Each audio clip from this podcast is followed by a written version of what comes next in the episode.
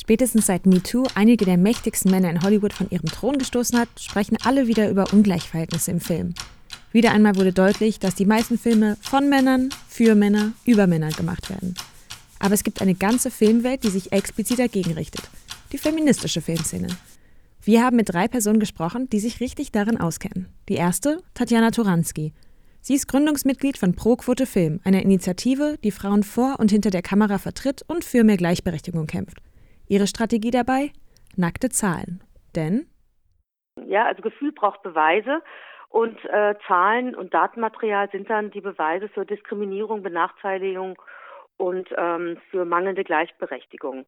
15 Prozent roundabout aller Filme werden von ähm, Regisseurinnen gemacht und äh, Produzentinnen steht nur die Hälfte der Gelder ähm, zur Verfügung, also was Fördergelder angeht.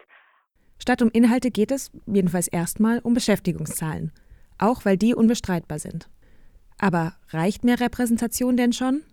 Und wenn eine Regisseurin federführend an einem Projekt arbeitet, kommen erstens mehr Frauen vor der Kamera vor und es kommen auch mehr Frauen hinter der Kamera vor.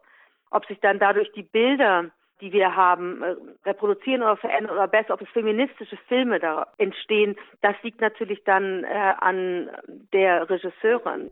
Dass Regisseurinnen etwas Eigenes mit an den Tisch bringen, wenn es ums Film geht, das beschrieb schon 1975 die feministische Filmwissenschaftlerin Laura Mulvey. Und zwar ihren eigenen Blickwinkel. Mainstream-Filme nämlich nehmen meistens eine ganz bestimmte Perspektive ein, wortwörtlich, die des Mannes. Die Filmwissenschaftlerin Linda Waag erklärt die Theorie dahinter.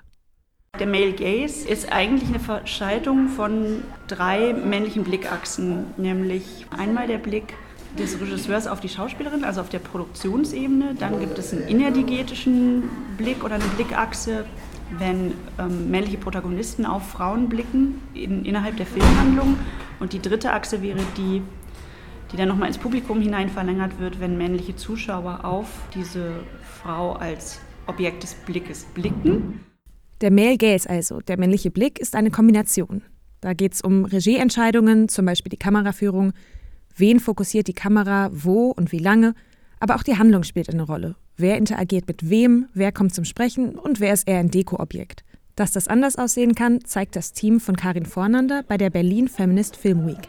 Eine Woche lang werden da Kurzfilme, Dokumentationen und Spielfilme gezeigt. Dazu gibt es Workshops, Panels und einen Kneipenquiz. Wir haben Karin gefragt, was macht ein Film eigentlich zu einem feministischen Film?